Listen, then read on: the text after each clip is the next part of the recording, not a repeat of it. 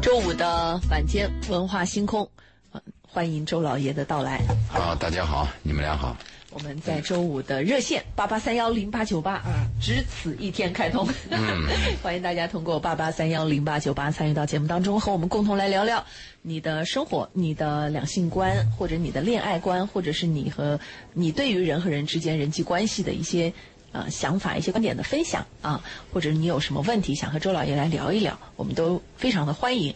而且呢，这句话要提醒一下大家，叫做这个呃，凡事要趁早。对，您要是往后拖呢，在节目结束之前，我们原则上还是会问候您，嗯，但时间可能就不够了。我们跟大家聊天的时间可能就不够。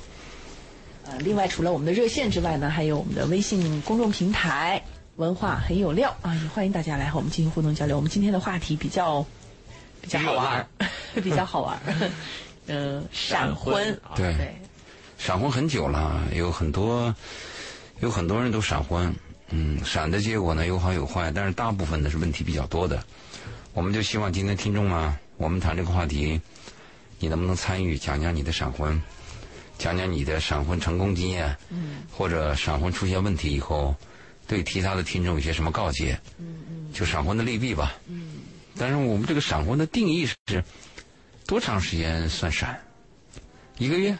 半年两个月、三个月、半年，半年应该都算不上闪了，那不够闪，没有不灵不灵的感觉。半年，如果是你从刚开始认识啊到半年就结婚，还那人家还觉得我们已经热烈的恋爱过一段时间，已经有半年的时间互相了解了，这个够不上闪。其实闪婚，呃，至少对于年轻人来讲，他会有一个统一的目标指向，叫做凭感觉，嗯，凭感觉结婚。就没数据，凭那。有可能就是我对他的了解是不够的，就是我要跟我的结婚对象是，可以我就撞大运一样，我给你结个婚试试看吧，就有一点儿这么个意思在里面。但如果你都说我我跟你从认识到结婚有半年的时间，我们还热烈的恋爱了一场，那可能了解的这个层，这个这个这个程度可能会比一般意义上认为的闪婚要要更多一点。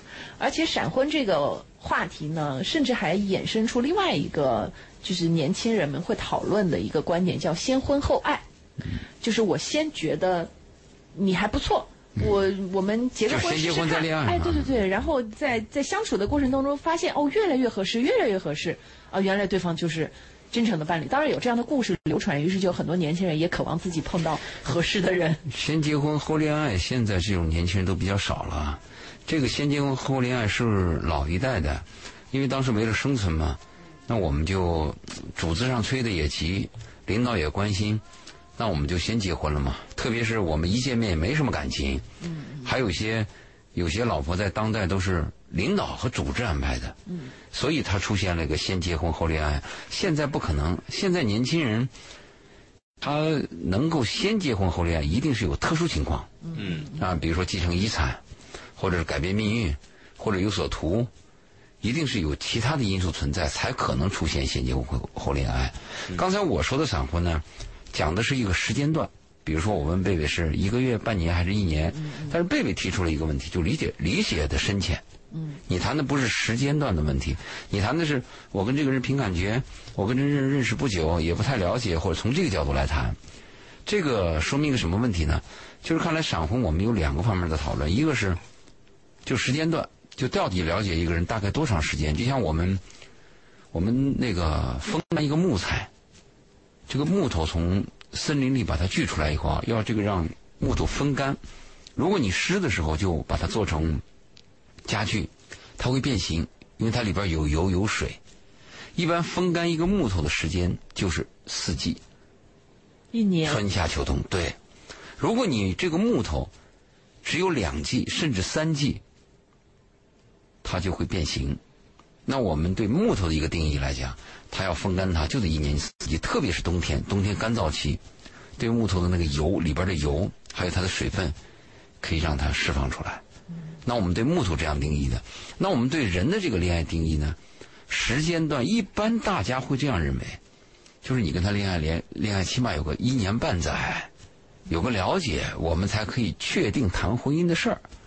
如果你两年还没有结婚，你们俩热恋两年还没有结婚，做家长的就有点关心，嗯，对吧？就你怎么还不结婚呢？要不合适赶紧换一个，找一个合适的，赶紧结婚。不，特别是女孩儿，你认识她的时候二十五，你现在已经二十七了，家里边可能就比较着急。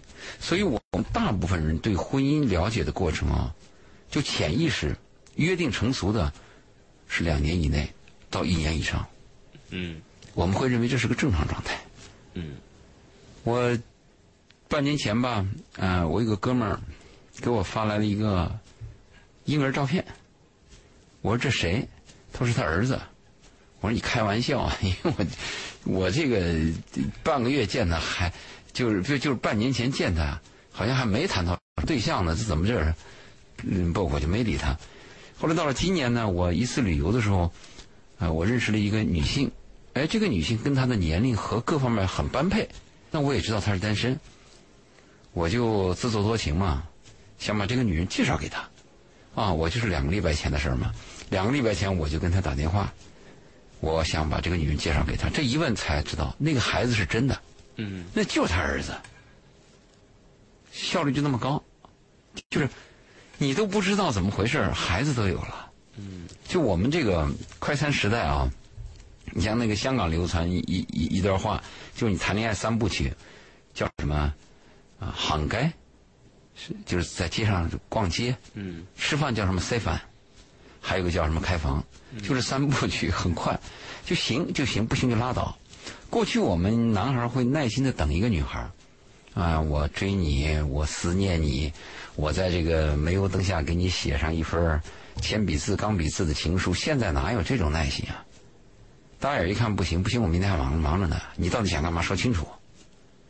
这快餐时代，现在你看，过去我们一个自行车坏了以后，换个链条，或者换一个什么螺丝，现在所有东西都是换。手机特别明显，啊，手机我拿去华强北去修，那帮人就笑我嘛，说你这你还修这个手机干嘛呢？就换了，你修的价钱和换的价钱差不多。所以我们就在考虑这个闪婚，但闪婚呢，从我了解的数据来讲，闪婚大部分还都是有问题。就闪婚在一时冲动，我说的这个有问题是一时冲动的，还不是利益方。如果利益方的闪婚，从我了解的过程当中，利益方算账那种闪婚，有算计的，和那个感情冲动的还是有区别的。感情冲动认为对方是完美的啊，就是我心爱的人，我终于找到了我的白马王子，我终于找到了我的梦中情人，就是他了，赶快结婚。这种结婚，失望和那个从峰值跌下来的概率多。嗯，那种闪婚还有一种闪婚就是我我我就想好了，这到你们家去，要要改变我的命运，或者我要继承遗产，或者我闪婚是为了分房子，或者为什么利益，这种反而后悔的比较少。嗯，就我收到数据是这个样子的。。其实我还挺奇怪的，怎么还有人闪婚吗？就是这么想要结婚吗？我我当时其实我的问号是这个，然后你说的那个关于利益的那个呢，我就恍然大悟了。我说啊，那还是可以理解的。对，对，不也有那种感情冲动型的。感情冲动的，我我真的觉得现在的都市人都算的特别明白，就是头脑发热的，真的有那么多吗？那种单纯的，呃就是脑子缺弦的人很多，啊呃，甚至那个二婚、闪婚的都还很多，都还很多。你看，认识个女人两天没怎么谈的，就提出见他爸他妈去了，嗯这不有病吗？你第一次结婚，你考虑到你已经失败过一次了，你应该按常理来讲，应该有个冷静期，起码你要知道，哎呦，这个婚姻跟我们想象的是不是有出入的，嗯，挺麻烦的。嗯，你怎么认识一个女人，马上就想到第二天见你爸你妈，你是第二次结婚呢？对，那我碰到这种人也很多。有些人确实是他可能长时间没有一个合适的对象，他突然有一天相亲或者什么其他机会遇到一个人，他突然就觉得这个人就是他一直久久寻觅、久久等待，然后在心里把他美化的不行不行的那一种，然后觉得这辈子就是他了，终于等到你，还好我没放弃，然后就马上迅速的进入到了那个谈婚论嫁的阶段。一般二婚啊，他找到这个女人啊，他喜欢的啊往往是他一婚没有的。对，就一婚妻子前妻她往往有缺陷的东西，如果这个二婚的妻子她刚开始就呈现着她有，嗯，你会感觉焕然一新。对，比如你的前妻呢，就一天到晚就排在那个工作里边，而且是个女强人，没完没了的接公司电话，甚至是什么呢？嗯，公司的事记得一清二楚，家里事忘得一干二净。你不心里很烦吗？回到家里更别提给你什么倒个水、倒个茶了。他会这样讲：那个杯子在那儿呢，那个茶在那儿，你自己可以泡嘛。嗯，那你的前妻，这是你的前妻。那你偶然有一天碰到一个女人，你跟她坐在咖啡店，或者坐在一个餐馆，她很耐心的给你烫烫筷子，嗯，对吗？吃饭的时候，她会很关心的问这个菜凉不凉，要不要再热一下？啊，不停的把咖啡杯拿过来给你搅拌以后，再递到你的面前，就这些细节，立刻俘虏你了。因为你太明显了，跟你的前妻去比太明显了。缺这个，那呃那男人缺这个呀，其实女人也缺这个呀。有的女生可能也是特别希望有一个男士能够这样照顾她啊。对蛮温暖的，，嗯，但这又探讨有一个问题，就是当你过度的聚焦他的优点的时候，你往往忘记了他有另外的东西。所有的人其实在一起相处，就一定会有很多的问题需要面对，这才是我们觉得闪婚是一件挺风险挺大的事情。这给你倒咖啡，给你这个耐心的给你夹菜，这个女人一下感动了你。但是有一天你会发现，你的前妻是那个德行，虽然她不给你倒咖啡，也不洗碗，呃，对你也没有什么过多的热情，但她没有坏心眼儿。嗯，而这个给你倒咖啡呢，又又很很亲切的这个女人，她会算计你。嗯，就一个人有一个缺点，他一定有相应缺点，其他的不足。他那么完美，他也不一定能看得上你啊。啊对他图什么呢？是，是呃，他是这个对你呃讲到婚姻了以后啊，我特别同意一民这个概念。嗯如果我们讲到爱情的话，我是我是反对的。但如果讲到婚姻和男女关系的时候，真是这样子，就一定有所图。一定有所图。对，要不然我就喜欢你的鼻子，对或者我喜欢你的身材，嗯或者我喜欢你的钱。但是啊，其实男女关系有所图不要紧。我们经常会会这样认为啊，你对他有所图，那么你就很低级啊，你你对他没所图，你是不是就很高尚？其实不然。所有的那个图啊，都是在潜在里的，图不图不重要，而是你图了这东西，你对得起对方吗？你比如说我这个女人，我就看上你的钱了，我就希望你能多给我点钱，花点你的钱。问题我花了钱，我感恩呐、我知道我要对得起你啊，我甚至我还有其他的回报，我特别呵护你，我把你看成我生命当中一个重要的一个人物，起码这样的嘛。那你有的人是白眼狼，你该花，啊、你花了给我再骗你一点，多多一点。嗯就我我我强调的什么问题呢？我再次强调的是，男女关系没有就是两个人单体的一个一个一个一个分子团里边的这个男女关系啊，它最高境界就是臭味相投。嗯你比如说，我就愿意找一个女人给她买单，那有个女人就想找个男人去傍着她，就想花她钱，嗯哎，那我就碰上了。而这个女人我喜欢，她对我也很好，那我愿意，而那个女人她也愿意，所以这种关系就比较好。我们怕的是什么？口是心非，就你嘴上说的啊，我不爱钱，其实我我需要的啊，嘴上说我爱你的人，其实他爱的不是人。对，我是希望男女关系呢能够坦荡一点，特别是在心底这个底层数据啊，嗯如果你不坦荡，你绕弯儿，他会给对方造成一些误判，啊，你这个误判就很糟糕。就是你的信息，你发给对方的信息到底是什么东西，这个是很重要的。对，我们今天邀请周老爷跟我们来谈一谈呃我们的婚姻关系或者是两性关系漫谈吧碰到的一些问题。那今天主要的聊的话题，其实刚才聊的是闪婚啊。其实说闪婚，其实还是说来说去就是我们怎么去挑到那个对的人，然后我们要不要理性的跟他相处一段时间，去判断他是不是那个对的人啊？呃，大家在生活当中有没有这样的疑惑、疑问，关于感情或者是婚姻方面呢？都欢迎通过几种方式来跟我们进行交流和互动。第一种呢是打我们的电话八八三幺零八九八，您可以直直接输入八八三幺零八九八呢，就会接入到我们直播间电话呢，跟周老爷谈一谈你自己的感情问题，或者是您可以在我们的微信公众平台“文化很有料”啊，您在搜索“文化很有料”关注之后呢，可以把您的问题通过文字的方式发送过给我们。如果在节目之后您还要添加我们嘉宾的微信来单对单聊一聊您自己的个人问题的话呢，也欢迎您通过我们的微信公众平台“文化很有料”直接的回复“周老爷”这三个字，就会弹出他的微信二维码。嗯，对，然后呢，添加的时候是备注一下是文化星空的互动。嗯嗯，呃，我们其实，在节目当中漫谈的时候，更多的是讲的一个大概率的事件哈。百分之八十。对，那所以我们也特别呃邀请有不同意见的听众朋友来说说不同经历的故事。对，也许我我不图人家是吗？我什么都不图，我就闪了 欢迎你来砸场子。那我我看着他我就闪了，那你是一定喜欢他吗？对他的外形你一定喜欢他吗？嗯，我们大概有一个定义吧。就我对这个大数据分析以后呢，我们可以给出个定义：如果你认识一个人，半年之内就结婚了，嗯，我们可以大概定义这个算闪婚，是，是不是？对，半年的话就是过了两个季节嘛，嗯他没有到四季嘛，你起码不知道他冬天穿什么衣服，或者冬天认识你不知道他夏天胳膊上的汗毛长不长，这个你你你你，我们就这么去定，对吧？对。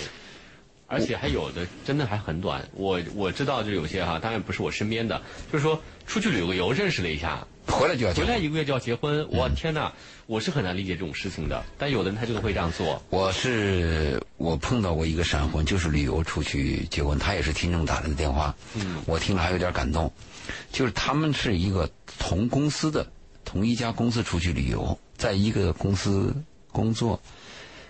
这个男人实际上一直对这个女人有暗判，嗯。在这个女人在路途当中说呕吐，呕吐在车上的时候就比较狼狈，那个男人迅速的就本能就把自己的衣服、外衣脱下来给她接她的呕吐物，嗯，就这个动作呢感动了那个女人，这个女人回来就闪了。所以其实其实这个男的是一直在关注他，对，他是单方单方向对，单方向。其实女生呢，可能刚好在这个时间点被他感动了。嗯，对女生来讲可能有点闪哈，对对男生来讲还是蓄谋已久。对因为你吐出的东西是比较恶心的嘛，嗯那男人把自己的外罩拿下来，马上去接，对吧？已经看他呕呕呕要吐，就这个东西呢就很感动人。对，但这个闪呢，我我我倒是他是这个闪这个闪光点啊，倒有点意思。对，起码他在这个闪光点呢，看到了这个男人。我不管你这个男人对这个女人暗判不暗判，我们从第三者来看，这个男人有这个挺身而出，帮助他人，嗯，是不是？对，而且这个女人会感觉到你不嫌弃我。嗯一般一个人爱一个人或者喜欢一个人，首先肉体上和行为上，包括身体气味上，我不嫌弃你，我特别介喜你。别人说你脏，我就不嫌你脏；别人说你丑，我就看你漂亮，对吧？别人说你黑，哎黑咋了？我就喜欢黑的。如果这种肉体关系和男女关系有有这么一个基础，如果你们俩呢在精神上和灵魂上在那个沟通，那就是比较好的男女关系了。好，我们直播间的电话呢是八八三幺零八九八呢。如果您正在打电话还没有打进来的话呢，您可以在稍后接着打，因为我们导播也是一个一个接进来，需要一点时间。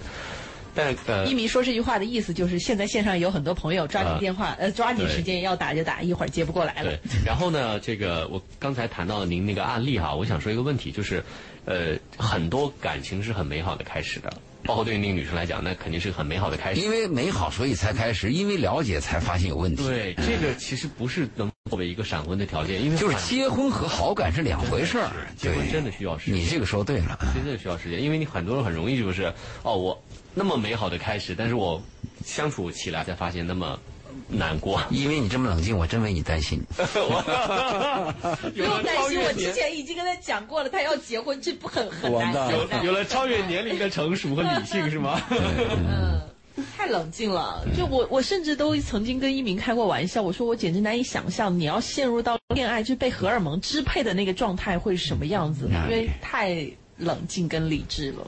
好，我们接入今天第一位朋友的电话，金女士你好。哎，你好，嗯哎，周老爷好，主持人好。你好，说说你的闪婚啊？啊、对我，呃，我的情况是这样的，我简单说一下。嗯呃，我今年四十，离异，带一个女儿七岁，也处于创业的初期。我想请教周远良周老爷两个问题。啊第一，您曾经说过，女人一过四十离异，建议不要再重组家庭，可以找一个伴，但不要结婚。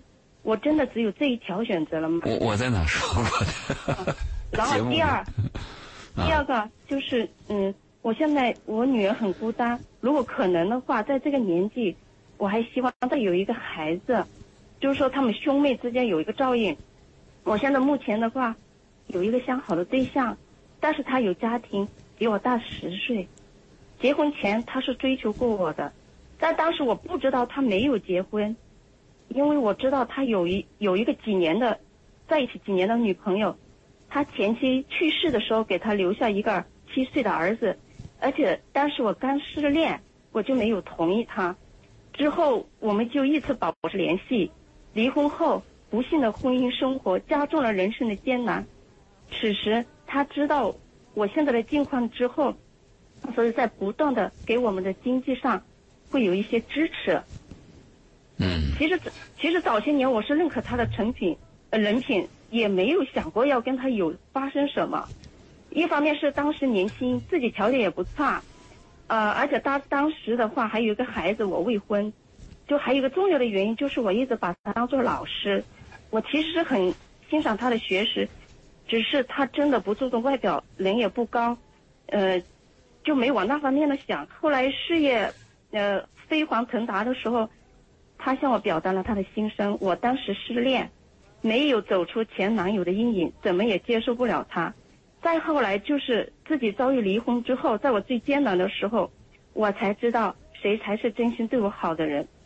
虽然我现在四十岁了，可能爱情，就是说，嗯，四十岁的爱情不敢保证是不是真爱，但起码用周老爷所说的话说，钱是男人的命根子，他始终给我们经济上的支持，至少对我们不错。嗯就这样，就这样，我跟他好，嗯，就这样，我跟他好上了。我想过自己要去另寻感情，同时内心深处又又内心深处，周老爷的话一直在提醒我：年过四十离婚的女人建议不要再婚，找一个伴过就好了。如果真这样，那我还不如就一直这样下去。我甚至想过要跟他有个孩子，我不需要名分，只是想让两个孩子陪伴我度过余生。你嗯，如果他对我负责任到底的话，但是我不知道我的想法是否非常的荒唐，所以我需要周老爷的指点，谢谢。我先对有一个问题感到遗憾啊！你说你第一次这个男人追求你的时候，你不知道他是单身，你以为他在婚姻状态啊，这么大的误会怎么能产生在你和你之间？说明有一个问题，就你们俩的沟通一定是存在问题的。嗯一个男人愿意呃守候你，愿意追求你，他的妻子已经死了，那他在追求你的过程，你还以为他有家庭，就是这个真是一个糟糕的问题。这是我我我讲的第一个问题。第二个问题呢，这个男人一直对你好，有这么两三次的，就是介入，都是在你困难的时候出现。你的你的起码你的第一次男朋友失恋，你在痛苦当中他介入你都拒绝了；第二次是在你婚姻失败以后他又介入，特别是他在不断给你钱的情况下，你慢慢的发现他人好。我可以肯定一点，这个男人的外形是你排斥的。嗯如果你对一个人的男人的外形有好感，这个男人不会落到今天。也就是说，在这个男人的肉体和外形上你是排斥的，你们俩的沟通之间是有障碍的。这是我听你刚才谈这个问题这几个这两个点我得出的结论。那再说你想生孩子的问题吧，其实生孩子啊，通常来讲，女人生的第一个孩子是给自己生的，就是要完成我的人生，我的美满。别人有孩子，我也有孩子。我们如果用老一点的概念，就是我养一个孩子是要养老送终的，那是这样认为的。生第二个孩子很重要。其实我特别建议，要不然就不生，要生就生俩。生第二个孩子是给他生的，这个他就是你的孩子。因为今后的生活啊，今后社会的发展可很可能会出现，就是有婚姻没呃没，就是有家庭没婚姻。一到过年过节的时候呢，他不是去他的妻子家，也不是去他丈夫家，而是去他妹妹家带着自己的孩子，或者去他的弟弟家带着自己的孩子。这种家庭会越来越多，所以呢，生第二个孩子的愿望，我是非常支持的。第二个孩子呢，还有一个原因，就是失独家庭。失独家庭的痛苦是所有人难以想象的，它就是灭顶之灾。如果你要有一个孩子的话，他的出事的概率虽然说趋于零啊，你精心呵护，但是一旦发生了以后就是百分之百，这个是非常非常危险的。所以我支持你生第二个孩子，但是你四十岁了，这个可能性非常非常低，除非你去做试管。如果你做试管的话，你的胚胎可能会形成，但是你的子宫壁到不到疤，能不能挂得住，这也是你的问题。所以第二个这个可能性，生孩子的可能性是非常非常低的。那好，那我翻过来再讲，讲你刚才听我的理论，说离了婚的女人啊，四十岁以后，我是说过这种理论。我的理论是什么呢？就是有些女人啊，她有点姿色，在她婚姻状态呢，有些男人不断对她示好。我提醒这些女人，我说这些男人是骚扰你，你一生当中很难碰到一个男人，就是我愿意为你守候，我愿意为你挺身而出，我愿意把所有的麻烦跟你搅在一辈子，我就要爱你，我就要为你付出，这种男人太少了。所以我当时，我跟一些这个离婚的女人那个群，我讲课的时候，我曾经说过，我说你们一旦离婚了，你们最好是找自己的丈夫去复婚，如果自己的丈夫不能复婚。而且你在婚姻当中接近离婚还没有离，那你就听我的话，先不要离，对吧？张爱玲有句话：两个枕头总比一个枕头强。周老爷有句话：一个恶心的丈夫总比没有好。这是我跟当时讲课的人曾经提过的问题。特别是这些女人，她们离了婚才发现，那些在她们婚姻状态曾经骚扰过她们的男人，他们会变味儿。他最多就是骚扰你，你要跟他谈正事儿，没影儿。而且离了婚的你带一个孩子，你再带来一个外来的人。这个麻烦特别多。假如你是个单亲妈，你带了个女孩儿，你又找了外面一个男人，你说你的女女孩儿十二三岁、十四五岁，你说在这个外来的男人面前，你别扭不别扭？我别扭啊！你比如说，我要是个男人，我我找了个离异的女人，她身边有个半大不小的一个女孩，我们住在一个房子，房子再小一点我都别扭。这个是我跟你谈的这个问题。所以我为什么建议就是，但是我不否定你离了婚以后还能碰到合适的人，这这个几率永远存在啊。即使他是小概率，他也存在啊。好，那我最后一步再谈你这个男人，你这个男人可以肯定一点啊，他对你是有意思的啊。我不知道他跟你上过床没有，我不知道啊。但是有一啊，有那那很好，就是我们判定一个男人爱不爱一个女人，我们有三个判定标准。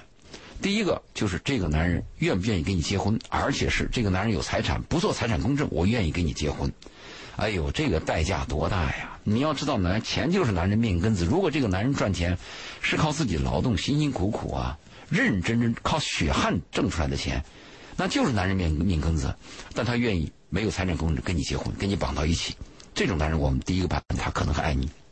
第二个排他性，就是我。心中没有其他女人，不管我是婚姻状态还是婚姻之外，但是我心里边只有你这一个女人，我们可以断定有排他性，他是爱你的。第三点，就这个男人愿意给你花钱，你花他家钱他就高兴，特别是这个男人跟这个女人上过床之后还持续的愿意给女人花钱，我们可以断定这个男人是爱这个女人的。我们有这么啊，我们有几个断定，好吧？但是你的问题我没讲完，你的问题在哪里呢？你的问题是。你现在这个男人他是有婚姻的，嗯，对吗？一个男人最累的啊，不是跟一群女人来往，一个男人跟一群女人来往是快乐的，一个男人最累的就是在两个女人之间，就这个平衡关系你要保保护好。也就是说，你要和这个男人来往，你不要去侵犯他的家庭，你不要去闹事儿，你不要对他有要求啊，你必须什么礼拜天要来看我，我的生日你怎么怎么样，你必须要乖。这种关系啊，才可能维系下去。这是我提醒你的。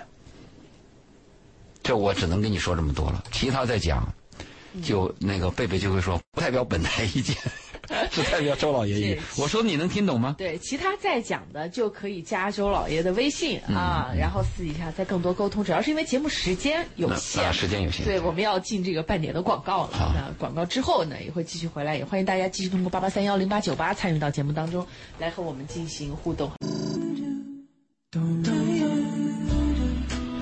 好，欢迎大家继续回到今晚的文化星空。在周五的晚上，我们和周老爷共同来聊一聊生活啊，聊一聊两性，聊一聊情感。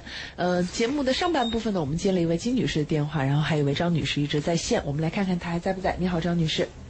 啊，你好，哎，久等了，来说说您的故事。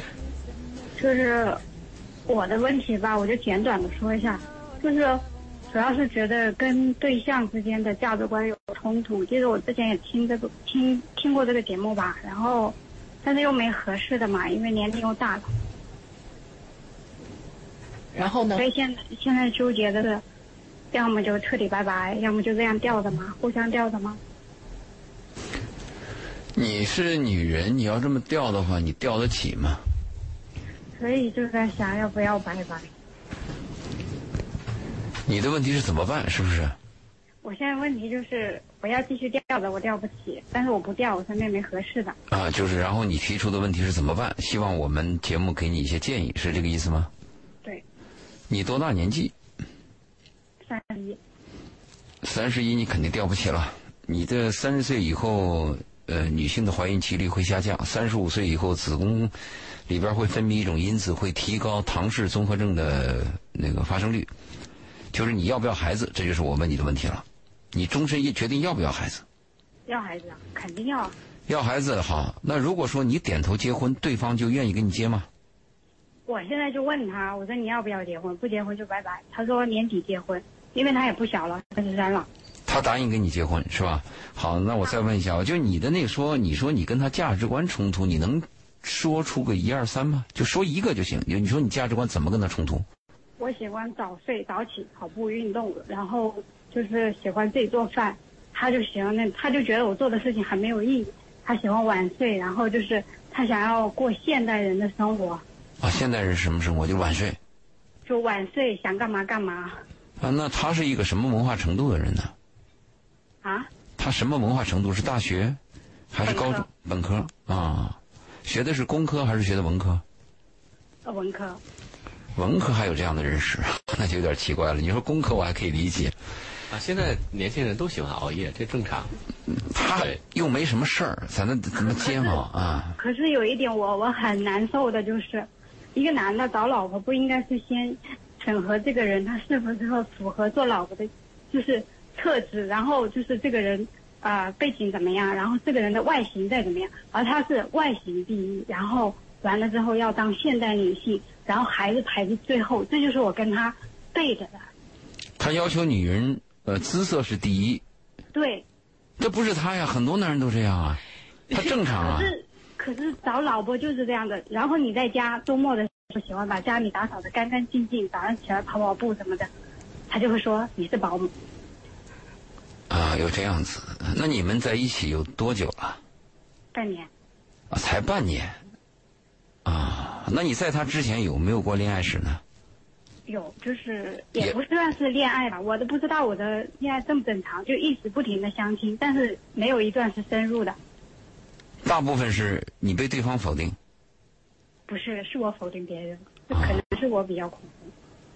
啊，那你要考虑啊，这个那你为什么对你现在的这位男士就好像还挺包容的？半年也不也谈不到包容，才半年，是吧？才就好像才六个月。我觉得那个男士其实呢，跟他确实是有点相处起来有点累的感觉哈。按照你的这个性格，应该很早把他淘汰了才对哈，怎么还能谈半年时间？他就是年龄到了三十一，啊，考虑到要他一定要生孩子，所以他可能就降低了一些要求他就委屈了一下。啊。他现在问题是，如果要跟这个男人结婚，那就结；如果结不了，那就是 pass 他，啊，那就再找下一个。可是他三十一岁，我刚才又提醒他觉得，比较困难。你耗不起，啊，那你耗不起。那这个，确实是一个嗯，那你有没有考虑过啊？就是这个男人的品质还是端正的。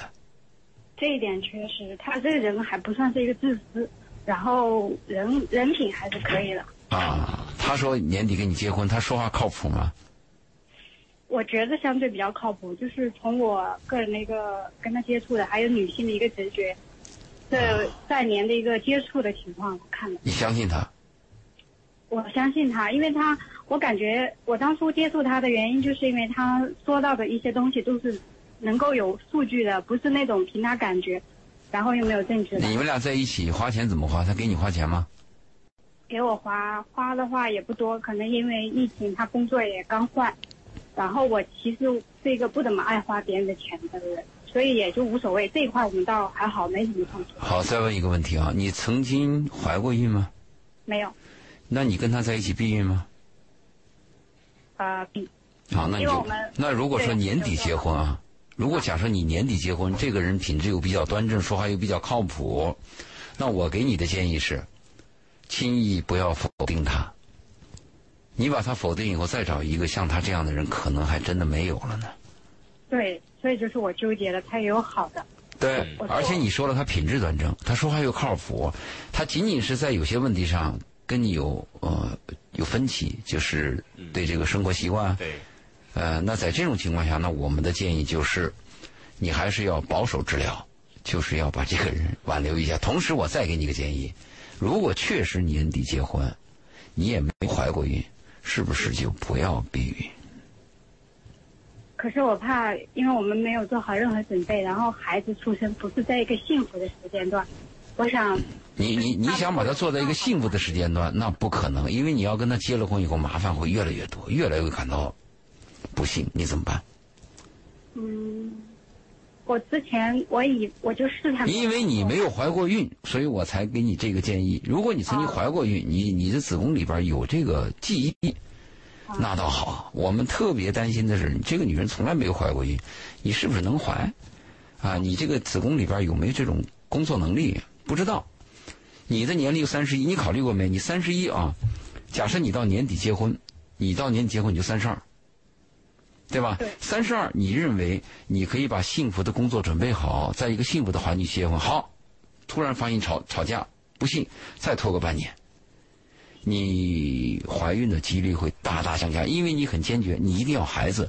也就是说，你这个结婚的目的搞清楚啊，你是为了要一个孩子，你并不是非常欣赏这个男人。对，那你要孩子，就是接个种，那你一定要抓紧。他其实也不是很欣赏我，我们两个互相。那你就要谈清楚，你说我们要不要生一个孩子？因为婚姻可能在我们几乎所有人的生活当中，它是一个段落，它并不是终身。如果你要找一个终身我能够嫁给他，或者我衷心能爱这个女人的这种状态，几乎是没有了。接触时间越长，失望就越多，你怎么办？所以你的目的搞清楚，人生不能什么都得。你既然讲清楚了，你的目的是得一个孩子，那你问这个男人愿不愿意跟你生孩子？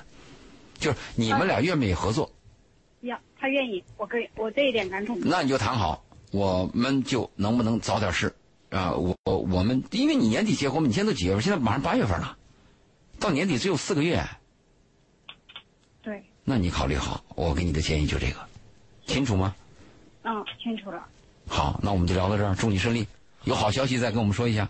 好的好的，好的，好的。那张女士，我们就先这样啊。好的，我们在微信公众平台上呢，还有一个朋友啊，谈了一个自己生活上的问题啊。他说自己今年三十二岁，大专毕业，是个位男士啊。呃，自己呢一直没有喜不喜欢自己的专业，所以呢就呃自己的亲戚也在深圳开出租车，那觉得挺赚钱的，就从事了现在这个职业。然后呢，现在想转行，发现很困难哈、不知道自己该做什么。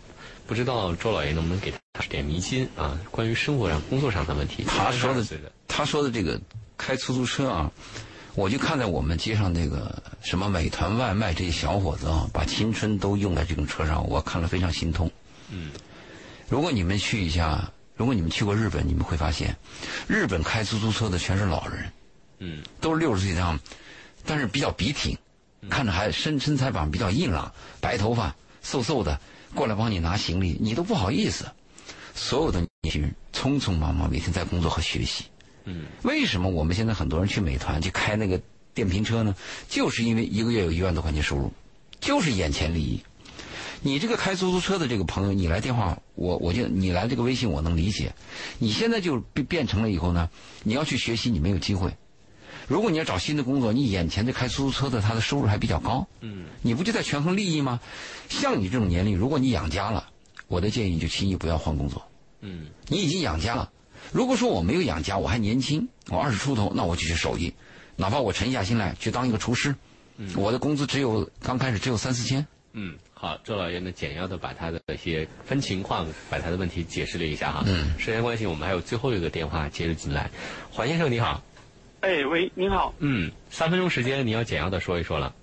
嗯，好，谢谢。就是呃，我是想咨询一下，就是我这边的一个女同事，然后我是她的主管，然后她是去年刚进来就，就刚毕业的一个呃大学生，然后呢，结果他因为经常在跟产线那边接触的时候，然后就和产线一个那个主管，然后就好上了。但是后面我从侧面了解到的话，其实这个这个他主管的话就是离过两次婚，然后有两个小孩，然后就我想，呃，就是能不能从您这边，然后我想听到一些就就给这个我这边的女同事的一些建议。你这个女同志建议很难，因为我们不知道你说的这个第三方和第二方呢，他是个什么心态。你比如说，你这个女同事，我就喜欢那个男人，我就爱定了。人家结几次婚跟我有什么关系呢？有几个孩子我也不在乎，那你就没有任何建议。这就是我们讲的感情冲动，对吧？如果说这个女这个女女孩她说我要跟这个男人结婚，那我们跟她的建议就是，那你要考虑他有两个孩子，你跟他结婚以后再生个孩子，家庭的负担是很重，而且你会有矛盾。另外，你还没有结婚就当了后妈，那这个利害关系你要把它权衡好。关键我们要知道女方她要的是什么，或者说男方想跟这个女人怎么样？也许这个男方这个主管我就不想结婚，就你一个年轻貌美的一个大学生，我就跟你在一块玩一玩。那你说我们能给什么建议呢？我们听不到他的心声，你是一个旁观者。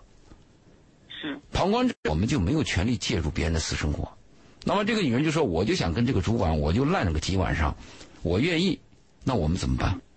所以我们听不到她，听不到她的诉求，我们只是个旁观者，我们拿自己的脑子想别人的问题，这个很难下定义。对他其实呢也是好心好意的，觉得他可能认为你这个大学生跟这个离过婚的两两两两这个主管不合适，但是我们不知道他的心怎么想，因为人和人的思想差距太大了，嗯，了解。是不是？因为啊，是因为因为我我这边的话，其实我自从知道这个事情以后，然后我就让我的另外一个女同事，然后就呃有跟她提醒过她，就是说，哎，她有结离过离过婚，然后她知道不知道？她知道不知道？